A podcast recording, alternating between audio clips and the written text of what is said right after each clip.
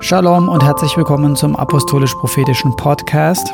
Heute gibt es eine neue Ausgabe und es soll diesmal um die Zahlen gehen. Und nicht nur um irgendwelche Zahlen, sondern um die Zahl 40. Euch ist sicherlich schon aufgefallen, dass es gewisse Zahlen gibt, die immer wieder auftauchen und ähm, die einen bestimmten Aspekt in Gottes Handeln zum Ausdruck bringen, so will ich es mal ausdrücken. Ähm, und speziell heute soll es um die Bedeutung der Zahl 40 in diesem ganzen Zusammenhang gehen. Also viel Spaß und bis bald.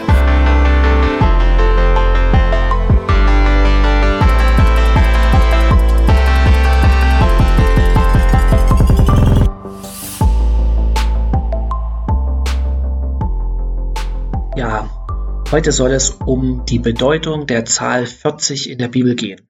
Vielleicht ist euch das schon aufgefallen, dass Zahlen in der Bibel eine große Rolle spielen und auch im Reich Gottes.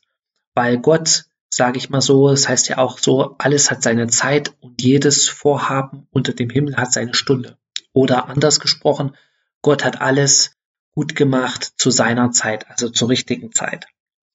Jesus hat zum Beispiel zwölf Jünger ausgewählt, wie wir wissen, und nicht zehn.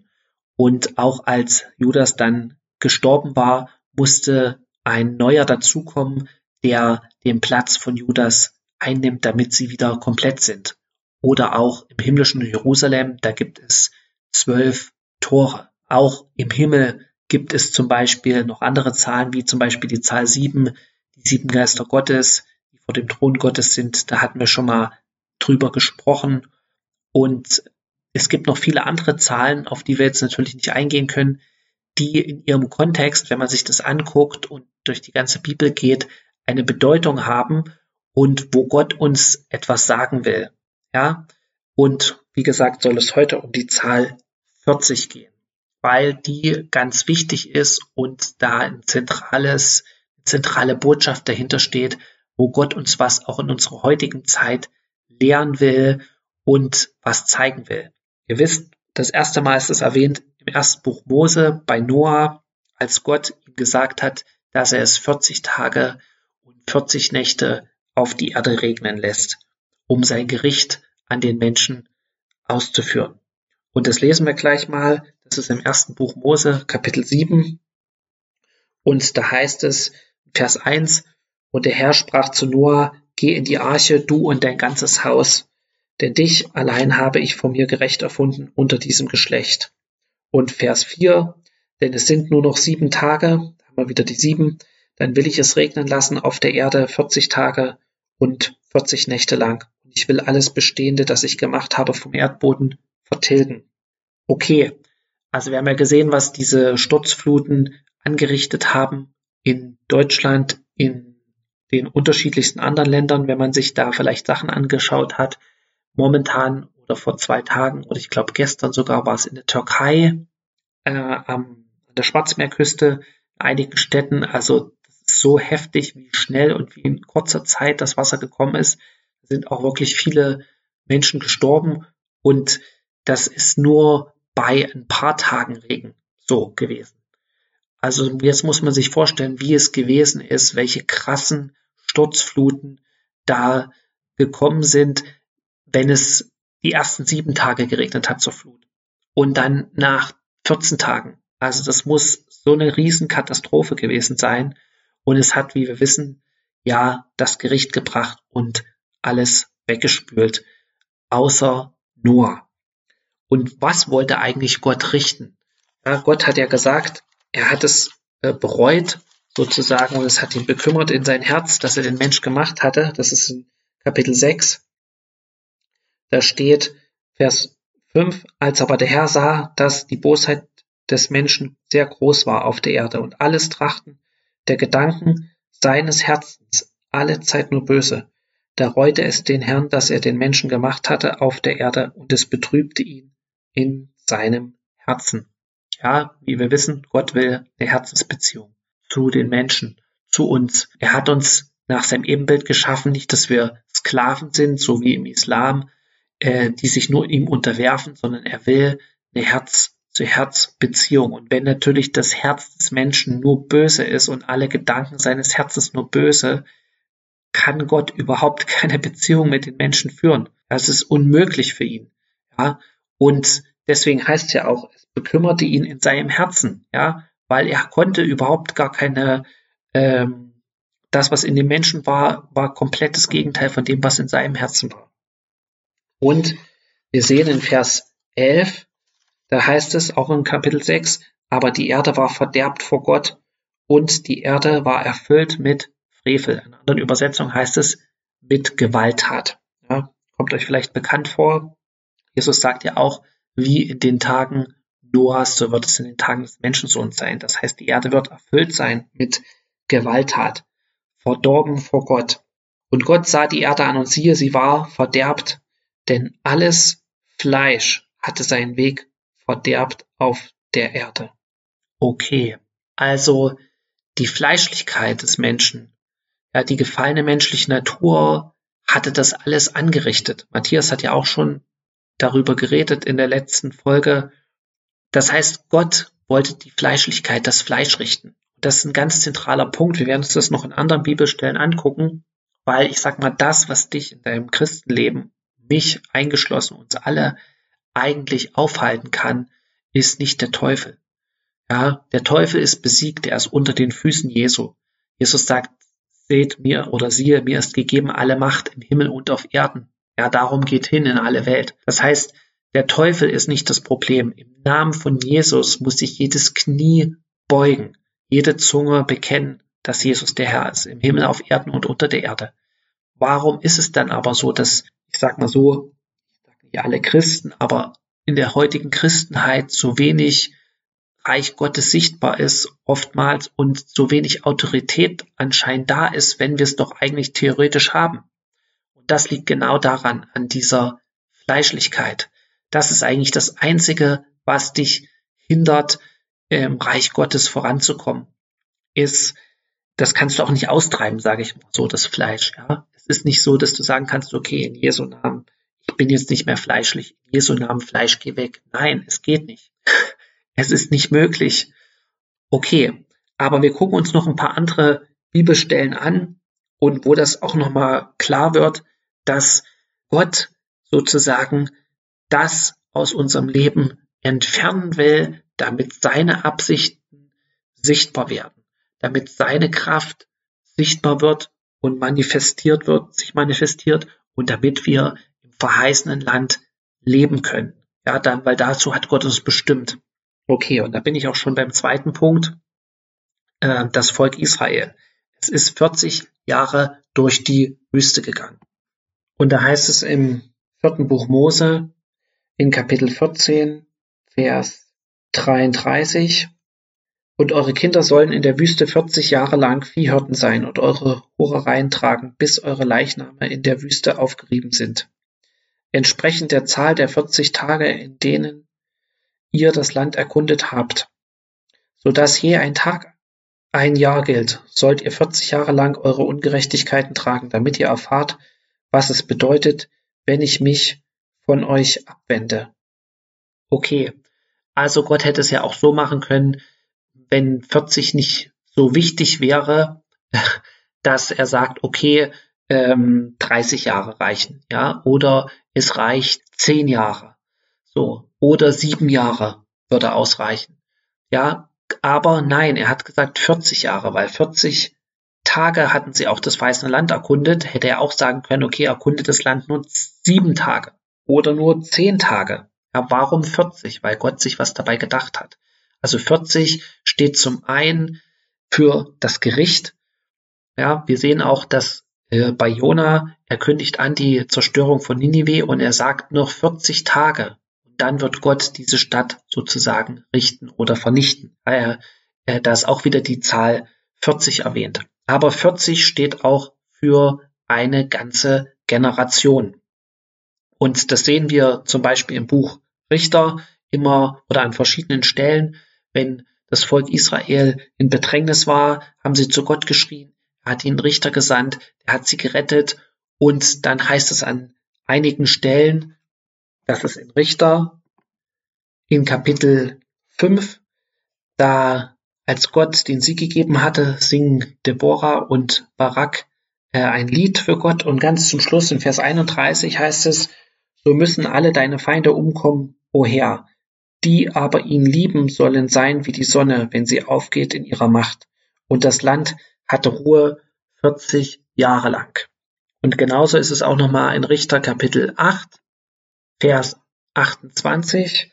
Und da geht es um Gideon, der die Midianiter, das waren die Nachbarn von Israel, sozusagen mit Gottes Hilfe übernatürlich besiegt hatte.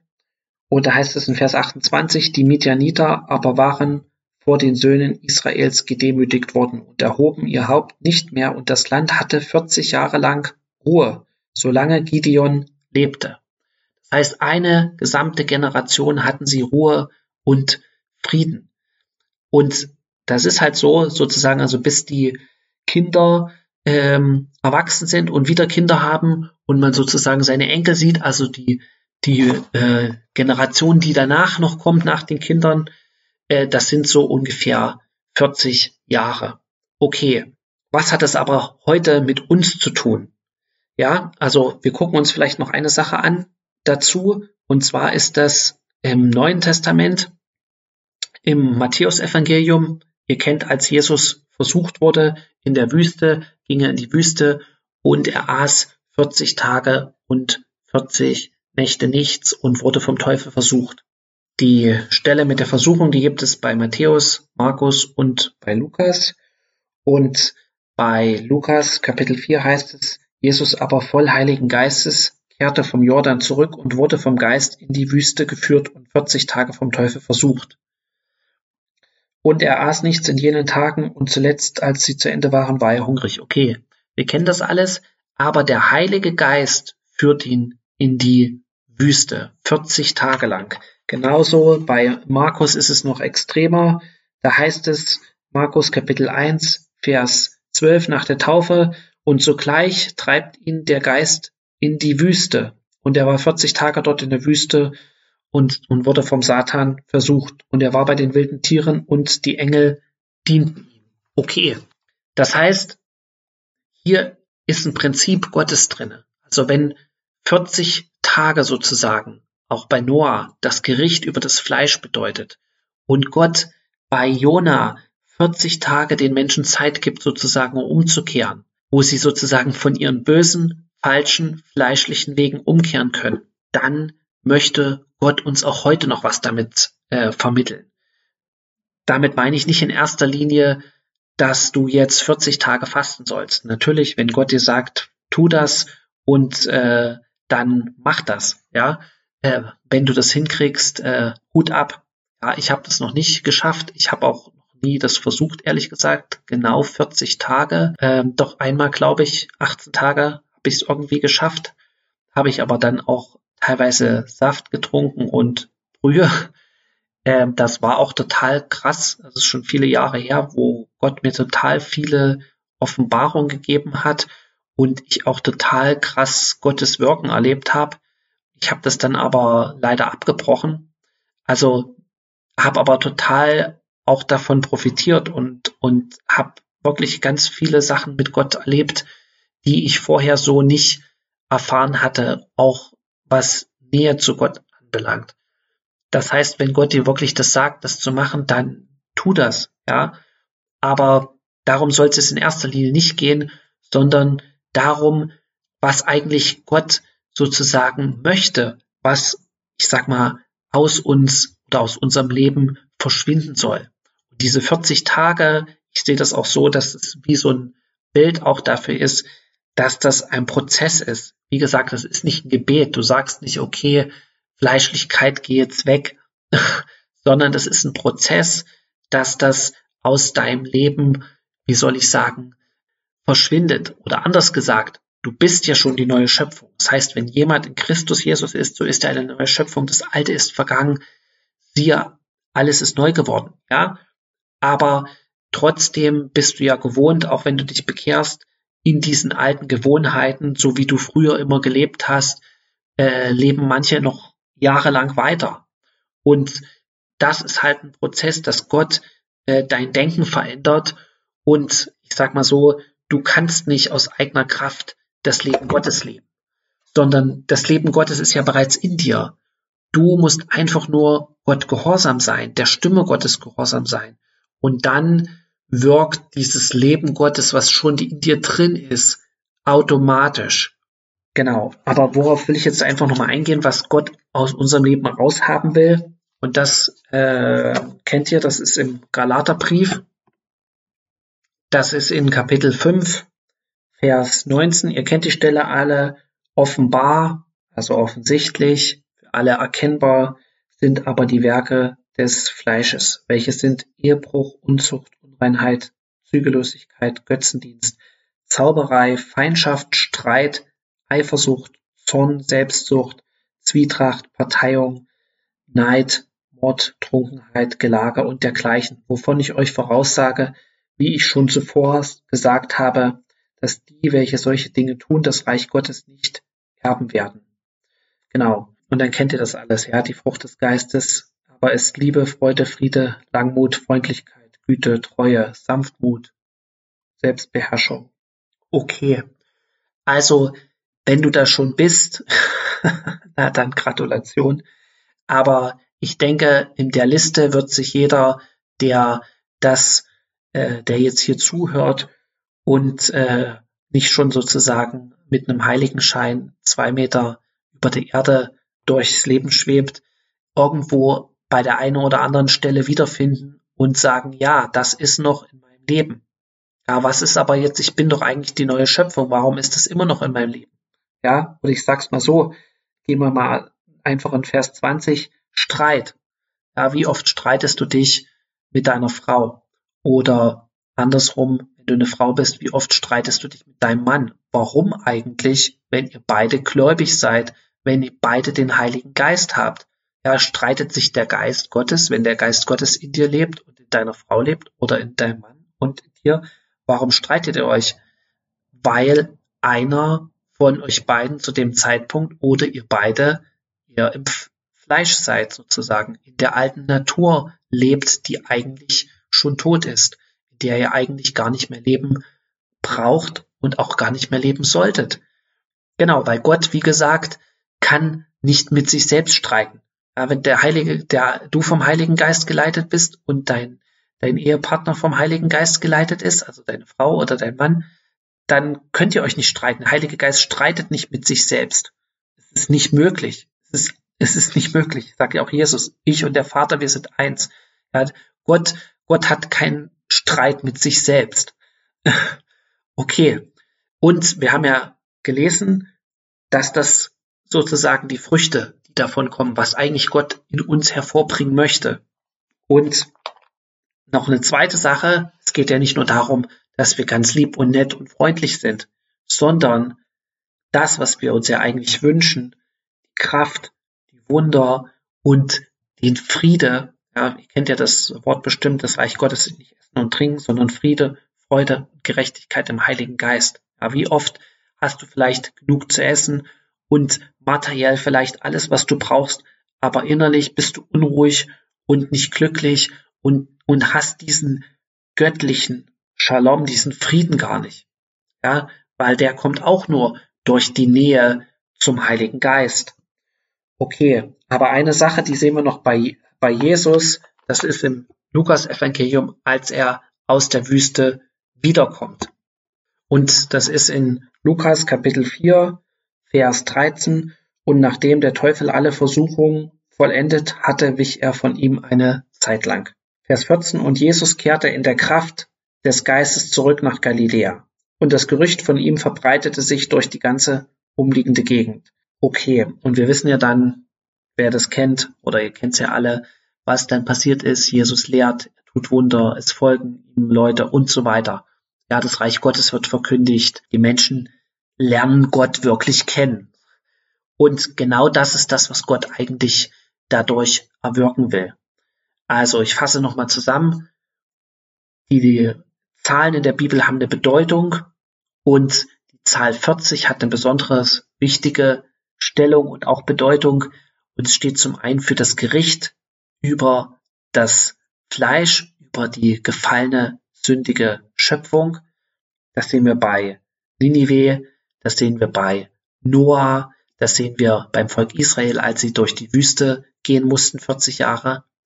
Und es steht aber zum anderen auch für sozusagen die Vorbereitung und man könnte sagen auch Reinigung, wo Gott etwas aus unserem Leben entfernt. Und das ist wie gesagt ein Prozess, das geht nicht in einem Tag. Und wir wissen auch Mose, er war auf dem Berg 40 Tage und 40 Nächte und hat die zehn Gebote empfangen. Ja, er kam ins Tal, äh, sieht, was das Volk macht, zerschmeißt die Gebote, die, äh, die, die Tafeln und geht, ist dann nochmal später auf den Berg gegangen und war nochmal 40 Tage und 40 Nächte bei Gott. Und dann hat er die Gebote ja selbst in die Tafel geschrieben, die Gott ihm gesagt hat. Also, er hat auch Offenbarung bekommen. Er war nah bei Gott. Genau. Und das alles möchte Gott auch für uns. Ja, er möchte, dass wir das, was uns von ihm trennt, von der Autorität auch, die Gott für uns als Erbe vorgesehen hat, trennt, dass wir das aus unserem Leben entfernen. Und das kannst du, weil Gott bereits in dir lebt, weil seine Natur bereits in dir ist, weil du bereits von neuem geboren bist durch den Heiligen Geist. Und du musst nur auf seine Stimme hören und seiner Stimme gehorsam sein. Immer wenn du in so einer Situation bist, bete einfach innerlich. Und wenn du, sag ich mal, versucht bist oder herausgefordert bist, zum Beispiel bei dem Thema Streit, bete innerlich. Heiliger Geist, was soll ich jetzt tun? Was willst du mir jetzt sagen? Was soll ich sagen, tun oder auch nicht tun? Genau das tust du dann. Dann wirst du sehen, wie du den Sieg darüber hast, über diese alte Natur, eigentlich schon Kreuz gestorben ist. Genau. Okay, in diesem Sinne wünsche ich euch Gottes Segen und ein schönes äh, Wochenende. Shabbat Shalom. Amen.